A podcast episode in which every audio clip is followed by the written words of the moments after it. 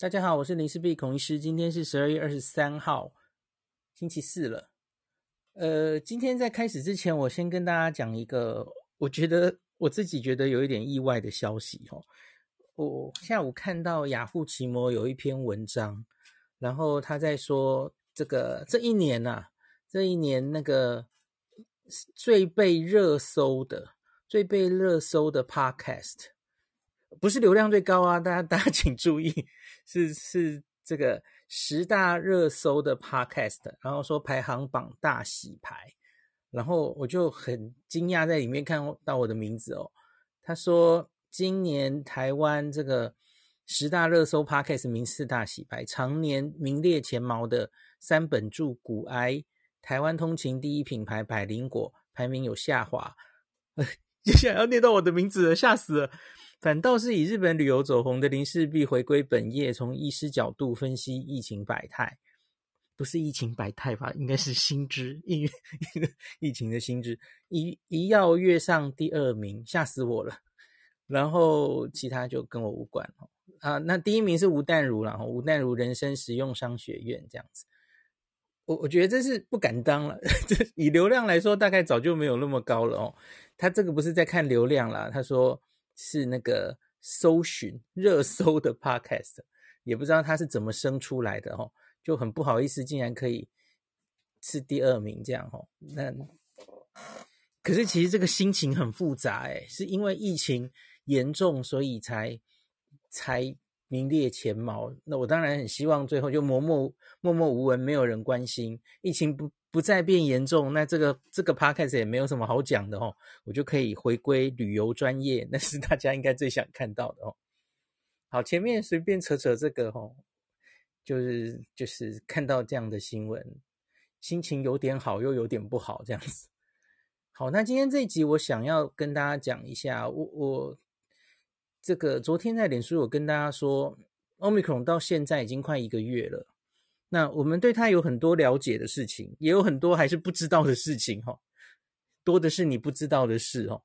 那其中一个还不知道的就是临床的严重度到底如何？那我们已经很知道的，我想有两件事，哈，那就是第一个就是它的传染力很可能比 Delta 高，那第二个它有非常严重的免疫逃逸现象。那这个免疫逃逸现象反映着，跟跟第一点其实是不相冲突的哦，是相辅相成的。因为它有很严重免疫逃逸，所以你以前有自然感染，或是你打过疫苗，都会有蛮大部分的人再感染。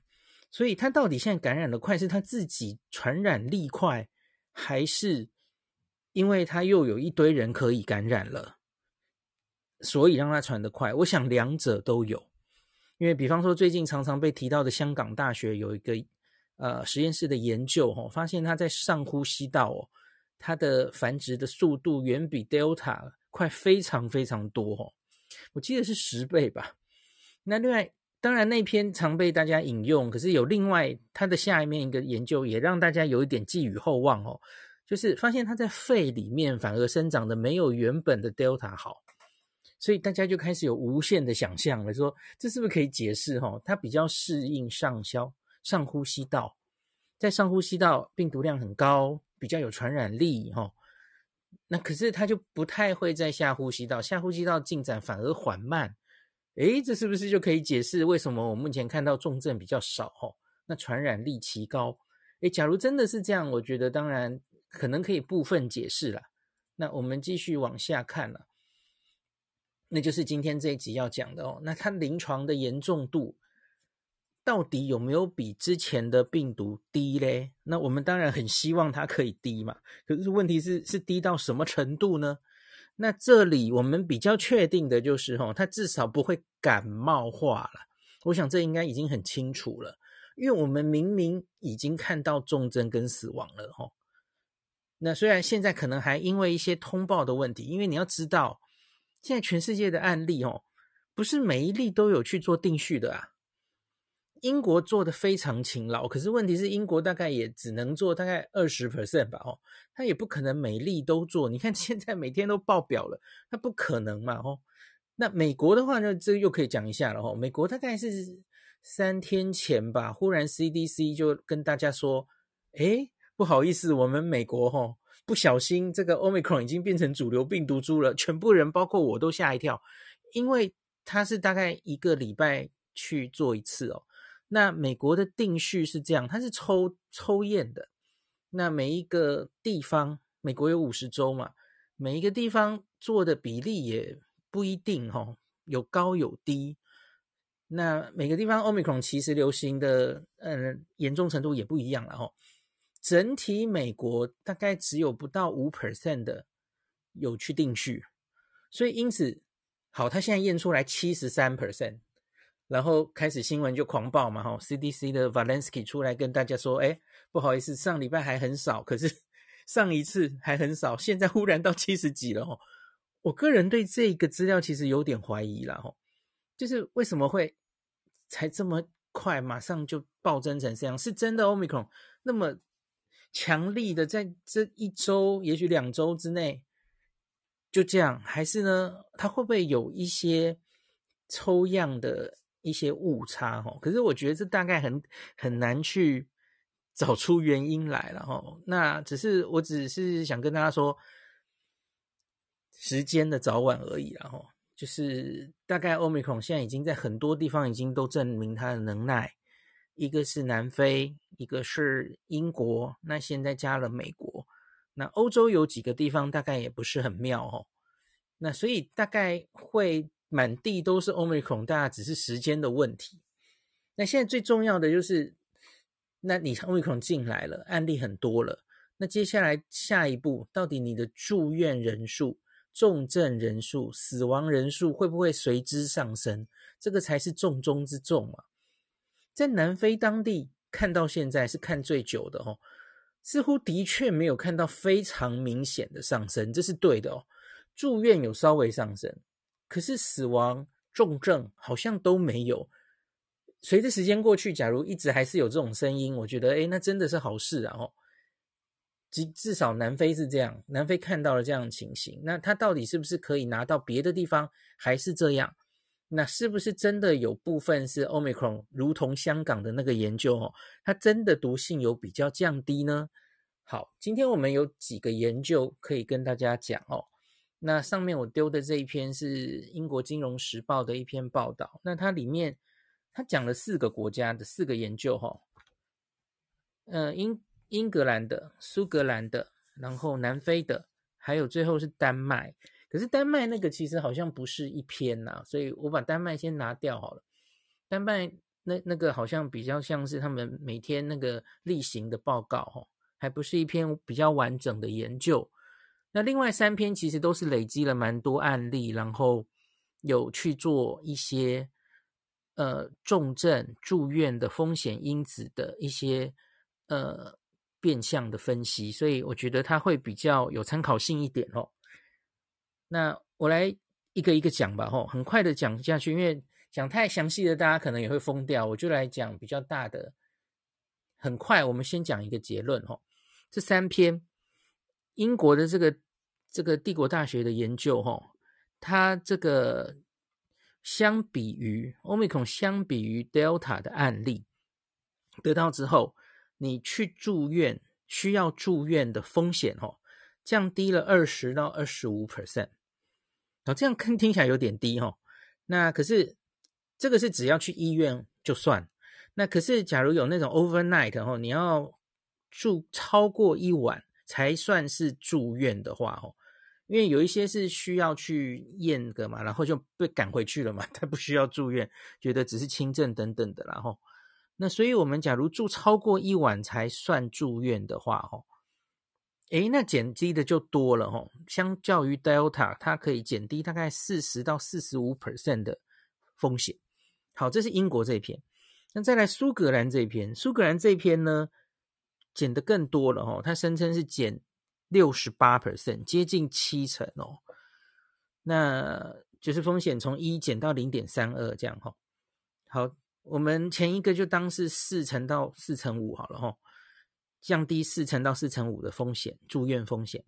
苏格兰这边是减到七成，好，那最后还有南非这篇，南非这篇是我记得是在前一天发的哦，哦，那减少是八成哦，所以你看这个数字都不太一样，大概有从一半的，有到八成的哦。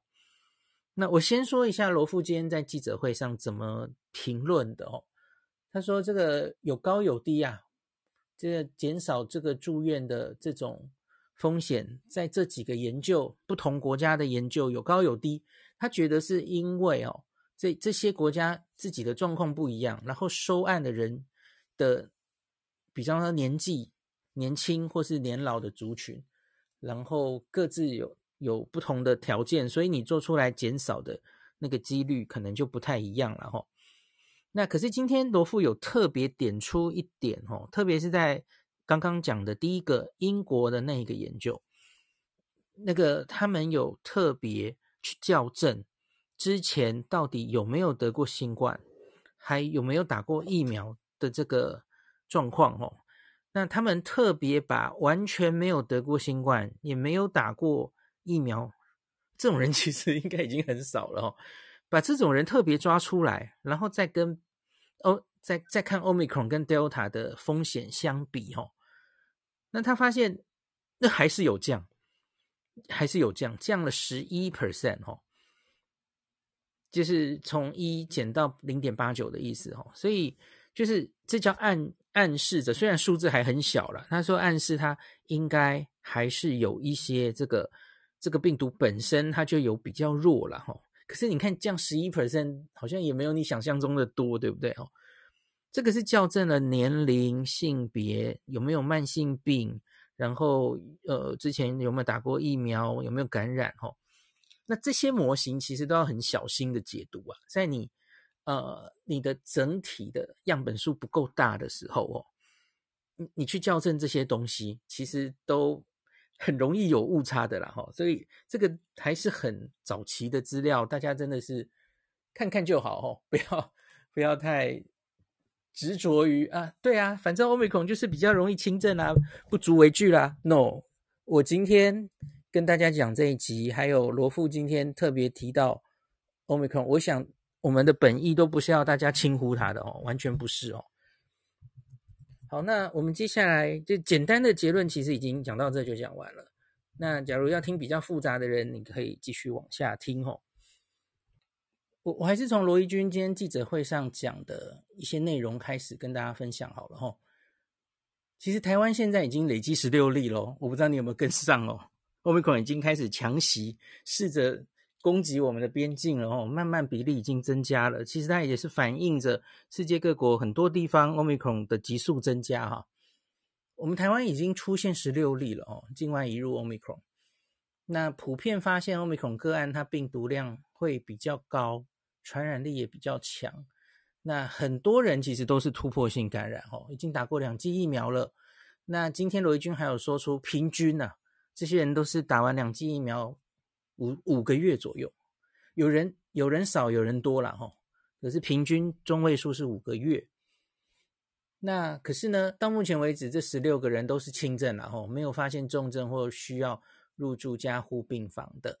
这十六人里面有七个人没有症状。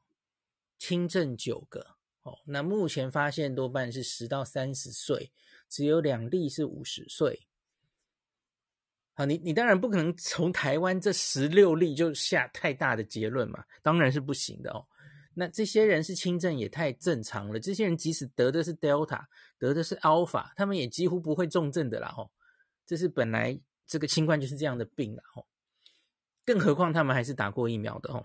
英国很早就有研究高，我也跟大家讲过一集哈，这叫做突破性感染嘛，哦，已经打过疫苗还感染的人，他比较倾向于轻症或无症状。那甚至英国还有做出来，他的 Long COVID 后遗症的几率也比较低哦。这个之之前跟大家分享过。那罗一军讲到 Omicron，他就顺便讲了哦，哎，罗富真的念书念得很快哦，因为这就是今天早上我才刚刚看到的这几篇哈。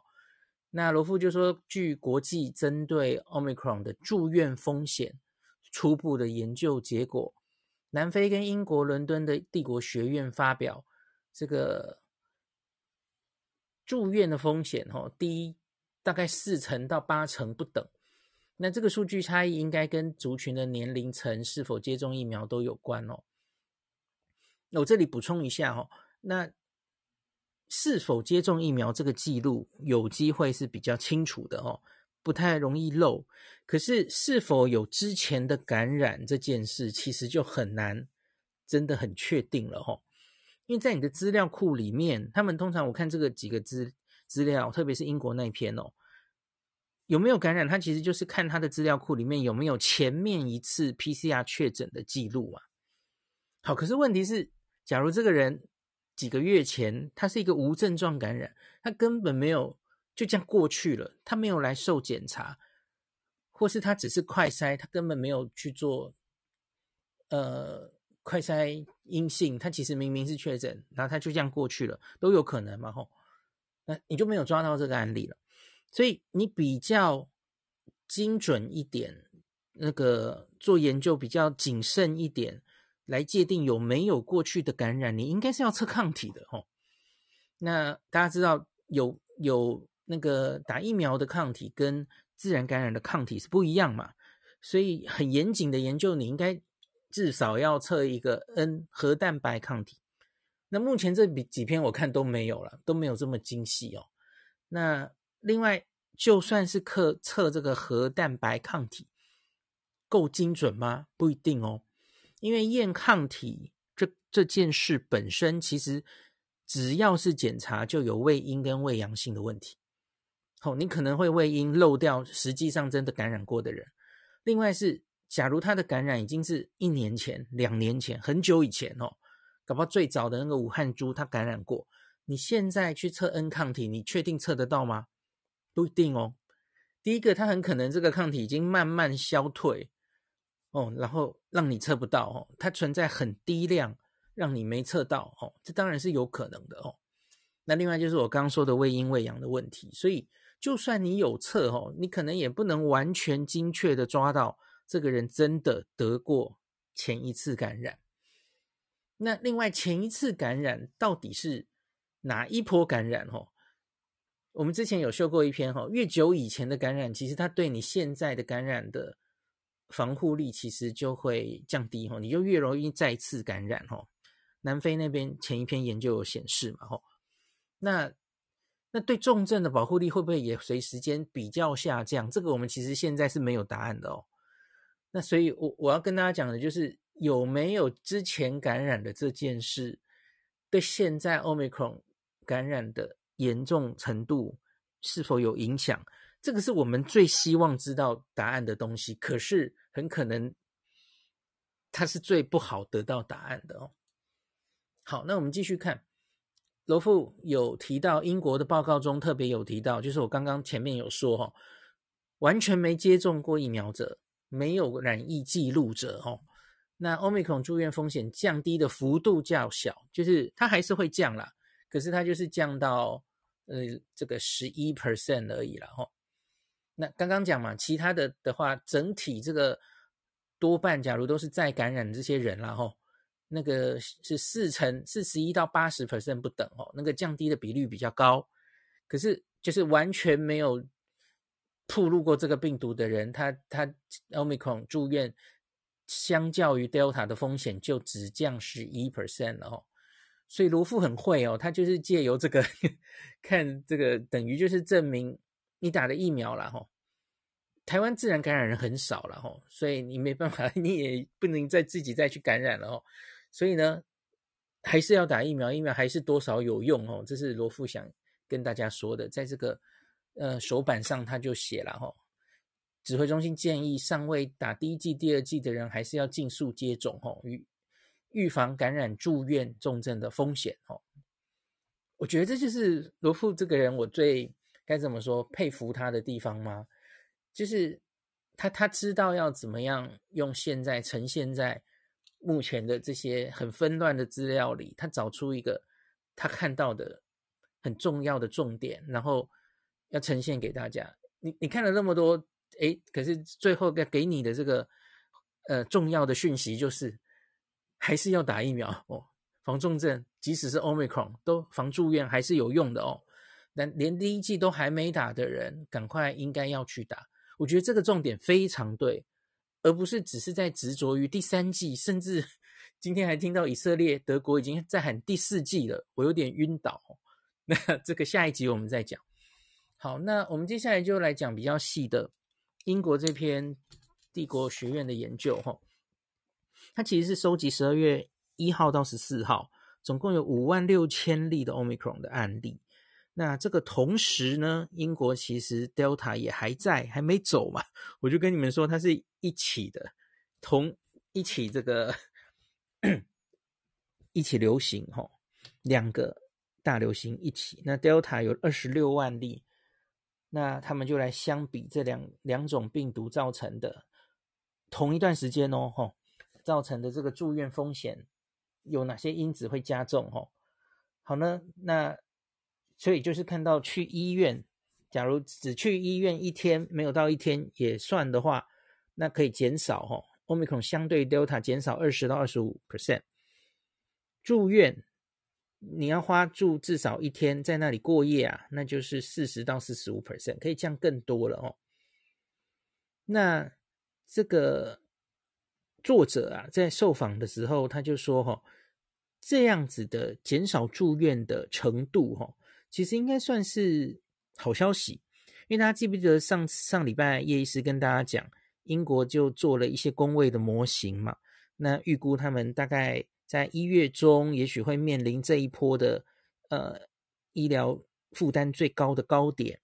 那同同一天可能会有多少人住院哦？那他们要去看到底在各种参数之下哦，你采取 Plan B，现在是 Plan B 嘛？哦的这一种呃 NPI 的强度哦，没有到封城的强度，没有没收圣诞节哦。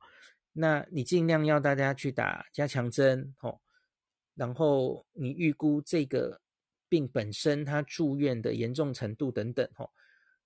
那他说，假如是现在初步看到的这样减少住院的的比例的话，吼，他觉得大概会落在每天三千人左右的住院，而这个是英国的系统应该可以承受得住的，哦，不会不至于到崩溃这样子。好，他说，可是他当然也也。要提醒啊，哦，因为疫苗有效性在下降，然后这个加上你这个传染力增加，所以它倍增的速度增加，哦，你同样一段时间里，Delta 虽然 Omicron 相比于 Delta，它这个重症比例降低。得了之后重症的比例有稍微降低，可是问题是它增加的速度好像 反而是比 Delta 快的话，你这个两者加起来，最后真的去住院的绝对人数可能还是会非常的惊人的哦。那对医疗的系统的影响，当然还是不能小觑的哦。很多专家讲到最后，这个结论都是这样子啊。哦，其实我觉得最重要的就是，我们的确还是看到有人重症了嘛。哦。那你比例低啊，可是传染力高，那其实就是白搭嘛。你还是一样很多人会住院的哦。那目前大概这个资料只能说是 moderate reduction，就是有稍稍降低，可是又没有你想象中降得多哦。呃，注意这是英国嘛，哦，这个两到四成不等这样子哦。那他们有特别去做，那假如只看之前有过感染记录的人哦，那相比于。就是他的资料库里面，他是第一次感染 Omicron，那这个我们也很在乎嘛。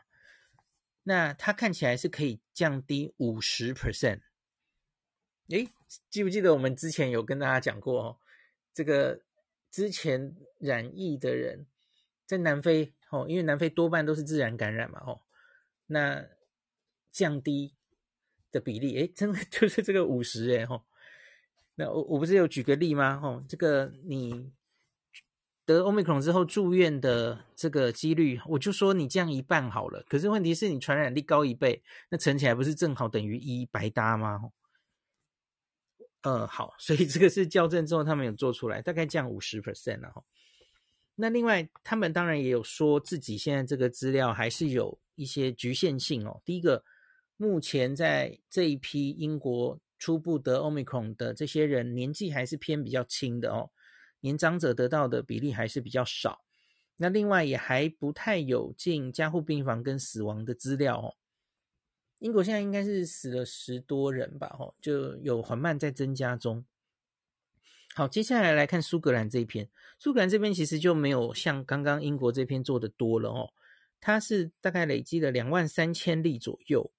那从十一月二十三到十二月十九，那这些其实都不是确定定序 Omicron 哦，多半都是用那个 SGTF，就是只是看到测不到 Sg 的那种方式，就当它是。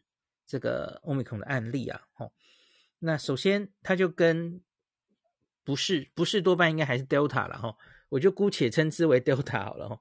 相比于 Delta 来说呢，再感染的几率，就是你之前有过自然感染，然后你再感染了哈，Omicron 这边的人多很多哦，大概案例中有七点六 percent 都是再感染的案例，可是，在 Delta 那边就大概只有零点七 percent 哈，大概差了十倍。好，然后呢，他们在这两万三千例里面，只有十五例住院，哦，比例真的也是很低哦，跟英国其实比例差不多哦。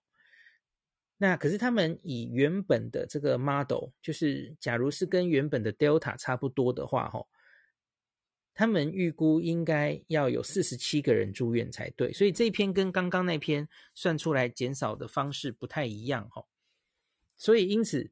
他实际看到只有十五个人住院，那这这个 model 当然调整过了年龄，哦，调整过了慢性病等等都加进去。根据现有资料，就是假设这个哦，根据之前的资料库、之前的参数哦，是 Delta 的话，那应该在这两万三千人可以看到四十七个人住院。可是目前他们只看到十五个，就剩下大概三分之一，所以他们就说减少了六十八 percent。哦，这个数字是这样来的哦，好，接近七成。好，苏格兰这篇大概就是这样而已。那另外他们还有去算一些疫苗的效力吧，好像吧，好。可是今天不想讲那个，好，我们继续讲。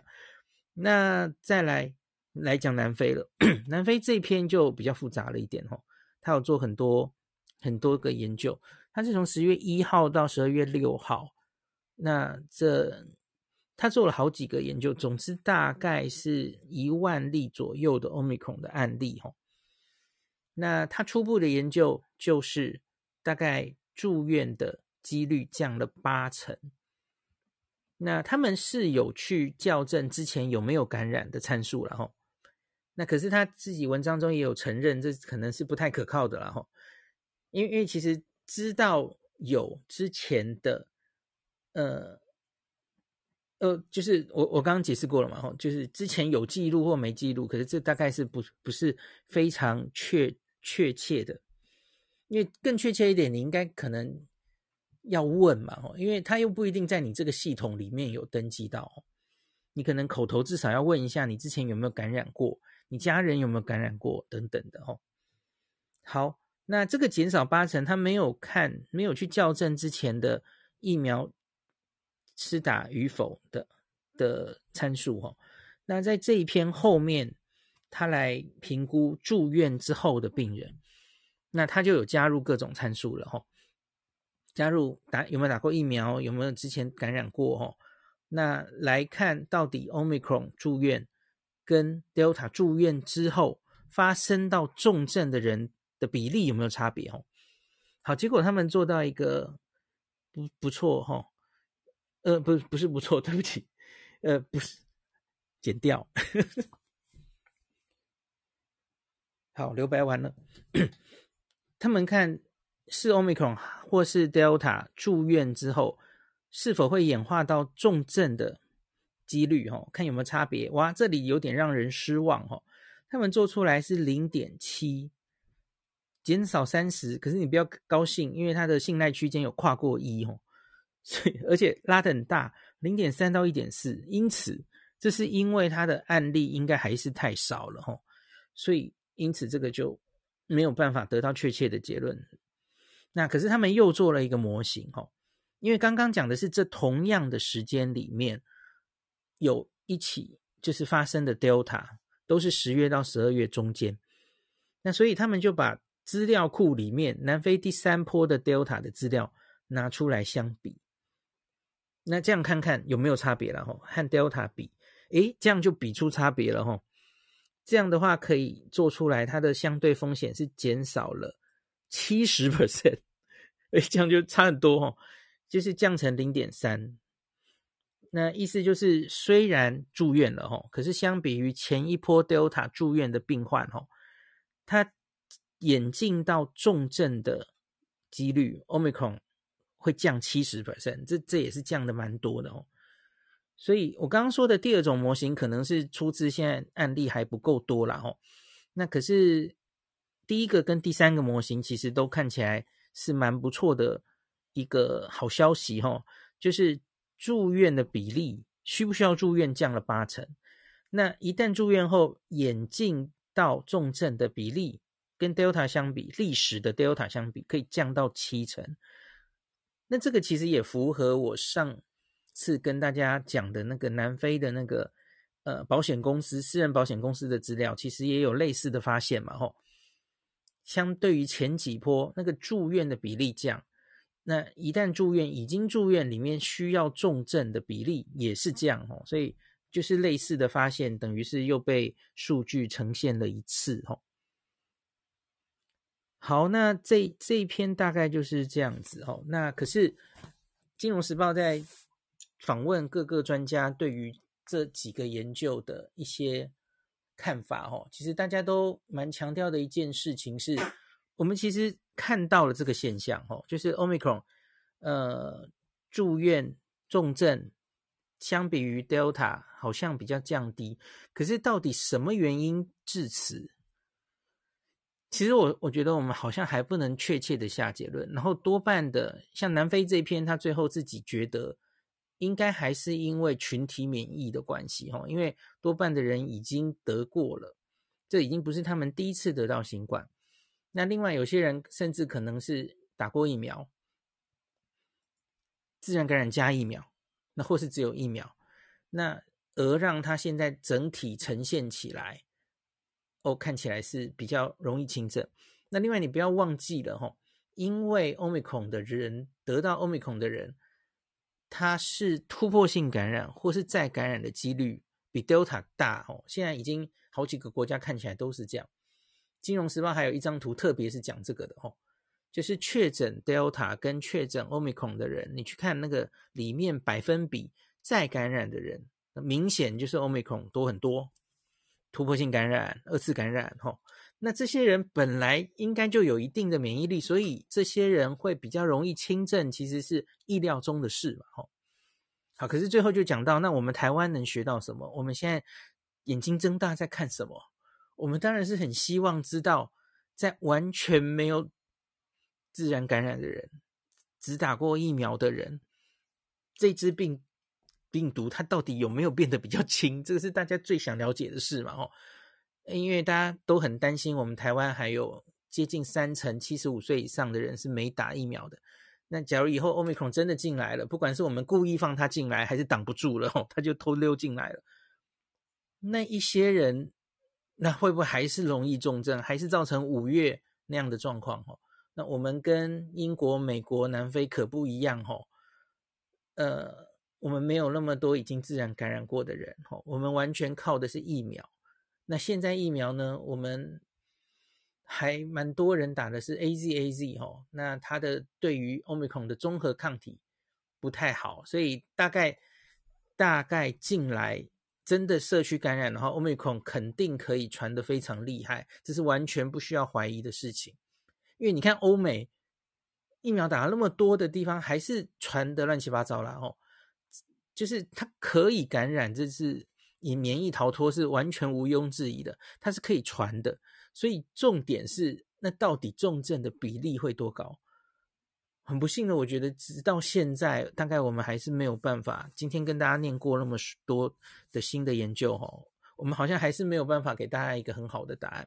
只有在英国那边有尝试着去做这个，他的这个 Omicron 本身，他们试着去找完全没有自然感染过，也完全没打过疫苗的人，好像多少还是有降一点。好，可是假如数字真的就是十一 percent 的话，哦，我觉得不够了哦，应该是不够的啦，只降了十一 percent。那当你很大量的在社区传播的时候，不够用啦。那个七十五岁以上没有打疫苗的人，老人家，那原本应该一百个人 Delta 的话了哦，原本假如上成一百个人住院，现在是减成八十九个，有差你？没什么差。对啊，这是比例才才十一 percent，太少了哦。那所以这就是我们当然可能还需要再看一下，再看个两到四周，我相信资料会更多。包括什么呢？就是像美国现在也是来势汹汹了哦，纽约现在蛮严重的哦，纽约好像出来九成以上都是 Omicron 了。美国每个地方不一样，所以看着两个礼拜到四个礼拜之后的。美国跟伦敦，我觉得特别特别是伦敦，美国那个纽约一直是其实防疫偏比较严谨的地方哦，东北的那几州，所以他们可能完全没打过疫苗的人还是比较少吧哦，我觉得可能要到几州红州，就是还有蛮多人其实是真的完全没打过疫苗，跟完全没有得过自然感染，应该还是有的哦。那这种人得到 Omicron 之后，还会不会有这么高比例的重症？我觉得那时候的资料会更清楚哦。那可是至少我们先看一下两周、四周之后的伦敦跟英国，呃呃，对不起，伦敦跟纽约。假如还真的就像现在一样哦，这个住院没有增加太多，没有崩溃医疗，死亡没有大幅增加。诶，我觉得好像真的，至少欧美国家可能这次防疫的整个心态，它的疫苗政策可能就会有很大的改变了耶。因为最重要的其实不是防止感染本身，不是传染得病本身，应该最重要的还是到底会不会让你的医疗崩溃嘛，然后重症增加，然后导致太多死亡。假如可以防住这件事的话，不让这件事发生的话，其实你前面的政策就都是对的哦。那所以，当然现在欧美是很紧张的面对他们的圣诞节，虽然民众不一定买单哦，民众可能有一些已经防疫两年了，很烦了，就根本不想在乎你了哦。那可是我们就看吧，就看接下来。呃，Omicron 应该一定会继续烧的，可是我们会不会看到如同去年冬天的那样的医疗崩溃？我们在两周到四周就会看到答案。好，今天就讲到这里。